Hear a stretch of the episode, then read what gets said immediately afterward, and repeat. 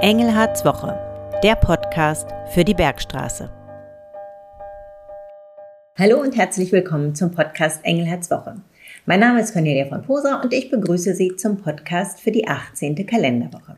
Ein herzliches Willkommen auch von mir. Heute wollen wir nach dem Wochenrückblick über die Schulkindbetreuung sprechen. Ich zeige auf, welche Modelle es hier gibt und wofür der Kreis Bergstraße in diesem Bereich zuständig ist. Los geht's wie immer mit unserem Wochenrückblick. Herr Engelhardt, wie war Ihre Woche bisher? Konnten Sie zwischendurch schon mal das schöne Wetter genießen? Ja, das konnte ich. Die Woche war richtig gut. Also sie hat mir Spaß gemacht. Ähm, die Woche hätte mit Feiertag begonnen für uns alle. Und den 2. Mai hatte ich dann auch noch Urlaub. Und äh, ich hatte eigentlich am 2. Mai vormittags einen Arzttermin und bin dann mit dem Fahrrad zu dem Arzttermin nach Mannheim gefahren. Und genau so hat die Woche schön begonnen. Und äh, meine Arbeit macht mir Freude. Diese Woche ist wirklich gut. Was war das besondere Highlight diese Woche? Das Highlight war für mich die Weinlagenwanderung. Ich liebe ja diese Weinlagenwanderung. Bin auch Schirmherr davon und war dieses Jahr auch als Schirmherr erfolgreich. Es hat nicht geregnet. Übrigens war am, das muss ich noch sagen, am Sonntag war ja schon Spargelwanderung, die war auch toll. Und am ähm, 1. Mai war nicht nur Weinlagenwanderung, sondern auch noch die Eröffnung des Glückswegs. Da bin ich nochmal gewandert. Aber die Weinlagenwanderung, die verbindet ja so alles, was unsere Region toll macht. Die Weinlagenwanderung äh, bindet unsere tolle Landschaft ein, die Weinberge. Das heißt auch übrigens Odenwald trifft es, also der Hang zwischen dem Odenwald und dem Rheingraben. Und ähm, die tollen Weinberge, dann den leckeren Wein unserer Landschaft und dann die Fröhlichkeit. Ich bin einige Stunden lang die Weinlagen lang gewandert, habe mit sehr vielen Menschen gesprochen und alle waren fröhlich. Das war eine Weinlagenwanderung der guten Laune. Und dann habe ich so viele Menschen aus der ganzen Welt getroffen. Das hat mich auch echt verblüfft. Ein japanisches Pärchen habe ich gesprochen, da lebt sie in München, er in Zweibrücken und sie haben den Feiertag in Heppenheim verbracht. Amerikaner habe ich getroffen, Franzosen aus Paris, die zu Gast waren, Spanier habe ich getroffen, die irgendwo hier in der großen Region zwischen Frankfurt und Mannheim, Heidelberg ähm, zu Besuch sind und den Tag genutzt haben, um zu uns an die Bergstraße zu kommen. Und viele Bergsträße habe ich vor allem getroffen, denn die Menschen hier wissen halt auch was Schönes. Es war eine Rekordweinlagenwanderung, wie auch eine Rekordspargelwanderung. Und ähm, ja, das war toll. Und gab es in dieser Woche auch ein Aufregerthema für Sie?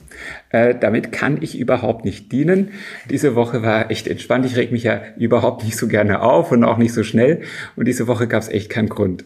Dann blicken wir schon mal ganz kurz in die kommende Woche. Da findet ja der Flüchtlingsgipfel mit dem Kanzler statt. Welche Erwartungen haben Sie da? Die Flüchtlingssituation ist ja eine der großen Herausforderungen. Und ich habe es hier schon öfters erwähnt, wir sind da wirklich an der Belastungsgrenze und ich erhoffe mir hier Veränderungen. Jetzt hat letzte Woche unsere Bundesinnenministerin Nancy Faeser ähm, verkündet, dass es im Bereich der Flüchtlingspolitik eine Art Paradigmenwechsel geben solle.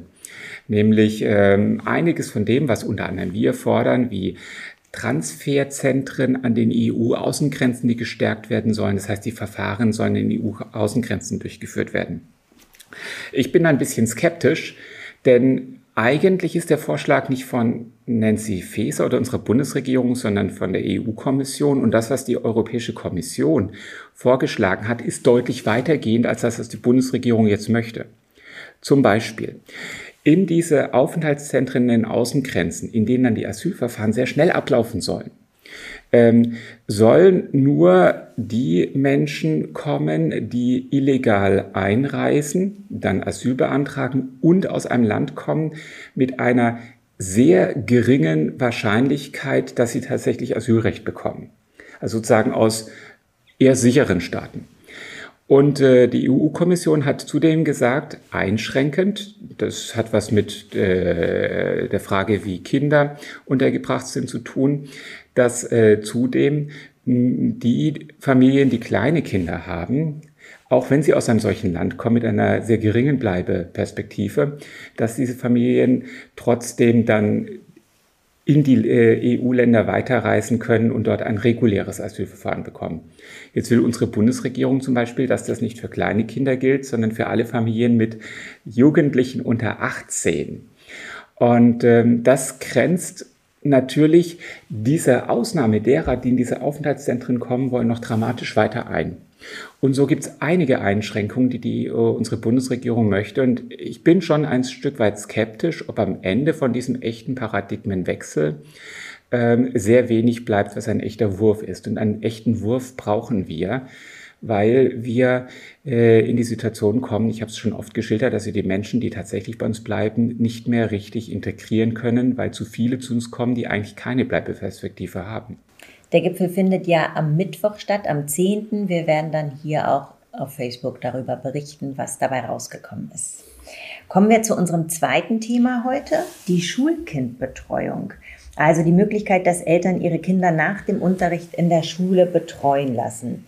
Warum ist das für uns, für den Kreis, aber auch generell in Deutschland ein zunehmend größer werdendes Thema? Ich will zunächst mal ganz persönlich beginnen. Für mich ist das Thema Schulkindbetreuung wichtig, seitdem ich mich ähm, politisch in der Kommune engagiere. Schon als Bürgermeister Nordhessen habe ich mit Kraft daran gearbeitet, sowohl die Betreuung in den Kindergärten der Stadt, für die ich zuständig war, äh, weiter auszubauen, sowohl was die kleinen Kinder betraf, da gab es wenig Angebote, auch was die Öffnungszeiten betraf, habe ich deutlich ausgebaut. Und ähm, wir haben dann auch, ähm, obwohl wir, das keine Sache der Städte äh, war, haben Schulkindbetreuung aufgebaut. Und später in Wiesbaden musste ich im eigenen Leib, äh, besser gesagt im Leib meiner Frau, äh, erleben. Ähm, äh, wir wussten nicht, ob meine Frau, wir sind nach Wiesbaden gezogen, weil ich dort eine neue Arbeitsstelle hatte, ob sie auch die Arbeit, die ihr angeboten wurde, annehmen kann, weil wir nicht wussten, ob unser Kind einen Betreuungsplatz in der Schule bekommt. Das war sehr limitiert damals und es hing vom Losglück ab.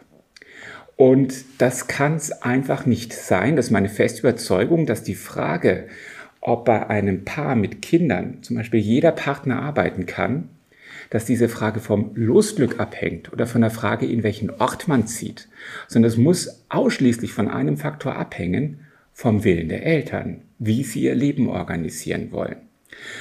Das ist das Erste. Und das Zweite ist, das ist eine volkswirtschaftliche Frage. Wir haben dramatischen Fachkräftemangel.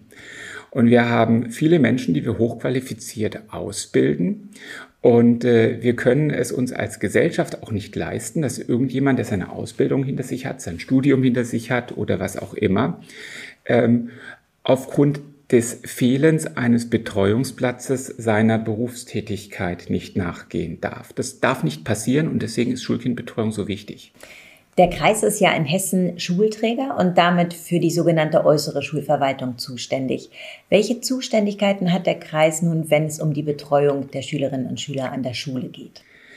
Das hängt ein Stück weit vom Betreuungsmodell ab. Es gibt Betreuungsmodelle, die schulisch sind und es gibt Betreuungsmodelle, die ähm, außerschulisch sind, die also sozusagen ganz alleine vom Kreis verantwortet werden. Und es gibt Mischmodelle.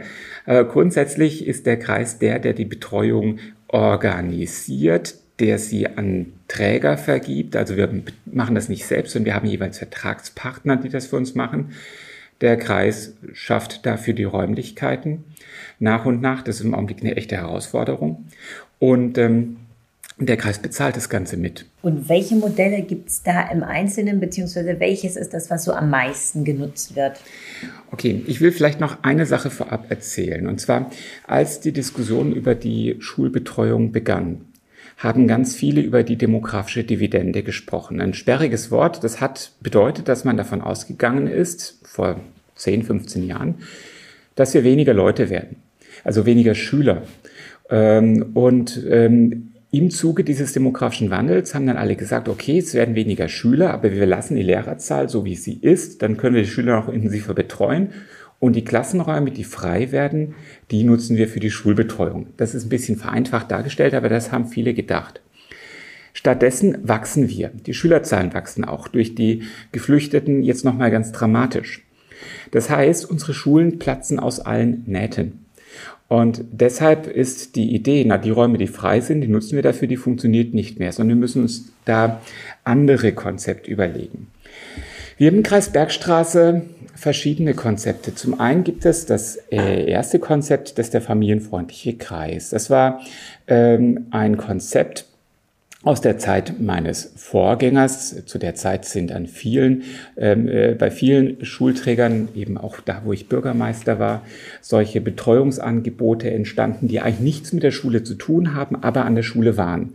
Wo dann zum Beispiel eine Stadt, wie ich damals, oder ein Kreis, wie hier der Kreis Bergstraße, gesagt hat, okay, äh, auf dem Schulgelände betreuen wir die Kinder nach Schulende. Aber das hat eigentlich mit der Schule nichts zu tun. Das ist der familienfreundliche Kreis. Ähm, dann gab es noch von ganz früher, die gibt es fast nicht mehr, die Horte, das erläutere ich deswegen nicht. Und dann kam das Land und hat den Pakt für den Nachmittag entwickelt. Vielleicht ein kleiner Side-Info. Ich war damals dabei, als der Pakt für den Nachmittag entwickelt wurde, und zwar nicht als Landrat, sondern als ähm, Teilnehmer des Bildungsgipfels. Ich habe alle hessischen Landkreise bei diesem sogenannten Bildungsgipfel vertreten und äh, war da auch in der Arbeitsgruppe, den Pakt für den Nachmittag mit diskutiert hat. Und das Ganze war auch noch ein Thema von Koalitionsverhandlungen auf Landesebene damals. Auch da habe ich mit rumgefummelt. Und deswegen bin ich ein, nicht nur da beteiligt gewesen, sondern ich bin ein großer Anhänger des Konzepts Pakt für den Nachmittag. Denn der Pakt für den Nachmittag, anders als der familienfreundliche Kreis, ist ein schulisches Angebot. Das heißt, hier wirkt die Schule, also die Verantwortung der Schulleitung, mit einem Träger und dem Kreis, der das zahlt, und dem Land, das mitzahlt, zusammen. Und ähm, der Pakt für den Nachmittag hat zum Beispiel ähm, keine Kapazitätsgrenzen. Während der familienfreundliche Kreis, weil er ein außerschulisches Angebot ist, eigentlich auf die Räume beschränkt war, die nur für diese Betreuung da sind. Und deswegen gab es immer nur zwei oder drei Gruppen kann der Pakt für den Nachmittag auch in den Klassenzimmern stattfinden. Er ist ein schulisches Angebot. Das heißt, wenn wir die Klassenzimmer klug möblieren, kann dort Vormittagsunterricht stattfinden und Nachmittagsbetreuung, sodass auch dann, wenn mir eigentlich der Raum fehlt, weil ich so viele Schüler habe, ich trotzdem eigentlich jedem Schüler auch ein Betreuungsangebot machen kann, denn mehr Schüler als vormittags sind es nachmittags definitiv nicht. Und dann gibt es noch alle möglichen anderen Ganztagsformen. Eine der Formen ist die gebundene Ganztagsschule, die ich übrigens sehr kritisch sehe. Gebundene Ganztagsschule heißt, der Unterricht wird so umkonzipiert, dass die Schüler ähm, den ganzen Tag Unterricht haben, anders aufgeteilt, aber auch den ganzen Tag in der Schule bleiben müssen. Das ist ein Teil der Schulpflicht. Und dieses Konzept widerstrebt mir, weil ich der Meinung bin, dass Eltern sich auch dafür entscheiden können müssen, wenn sie wollen und können, nachmittags selbst für ihre Kinder da zu sein. Es ist ja so, dass Eltern auch was Schönes ist eine bewusste Entscheidung, dass man Kinder haben möchte. Und dann gibt es noch ein bisschen andere Konzepte. Unter anderem haben wir auch ein Zwischenkonzept zwischen familienfreundlichen Kreisen und Pakt für Nachmittag. Das Konzept ist relativ neu. Das heißt Best Kids. Und gibt es mittlerweile an allen Schulen solche Angebote? Wir haben an allen Grundschulen solche Angebote ähm, in verschiedener Ausprägung, wachsend glücklicherweise der Pakt für den Nachmittag. Das haben wir inzwischen an den meisten Grundschulen, nämlich an 26 Grundschulen aktuell. Und äh, es gibt auch Nachmittagsangebote in den weiterführenden Schulen, die sind aber wieder ganz anders organisiert. Abschlussfrage, wie sieht denn Ihre Vision aus für Schule und das Thema Betreuung? Meine Vision für Betreuung ist, und die haben wir zum Glück größtenteils umgesetzt, dass es für jeden Schüler, der betreut werden möchte oder wo es die Eltern wollen, ein Betreuungsangebot gibt. Und dieses Angebot muss einen guten Ausgleich bilden zwischen pädagogisch gut und flexibel.